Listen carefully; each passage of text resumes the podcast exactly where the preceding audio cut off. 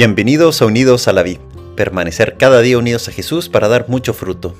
Sábado de la octava de Navidad, 30 de diciembre de 2023. Evangelio de nuestro Señor Jesucristo según San Lucas, capítulo 2, versículos 22 a 40.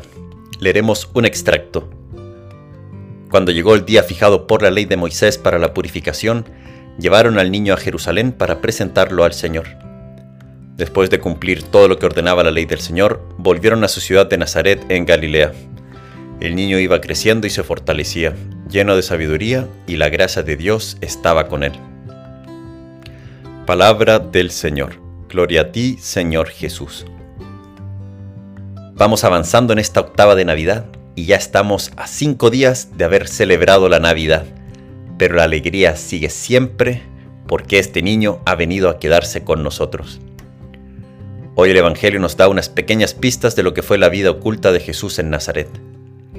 Esos 30 años pasados en obediencia a José y María en Nazaret.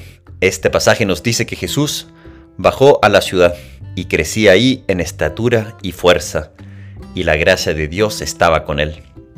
San Beda dice, Nuestro Señor Jesucristo como niño, revestido de la fragilidad de la naturaleza humana, tuvo que crecer y fortalecerse pero como verbo eterno de Dios no tuvo necesidad de fortalecerse ni de crecer.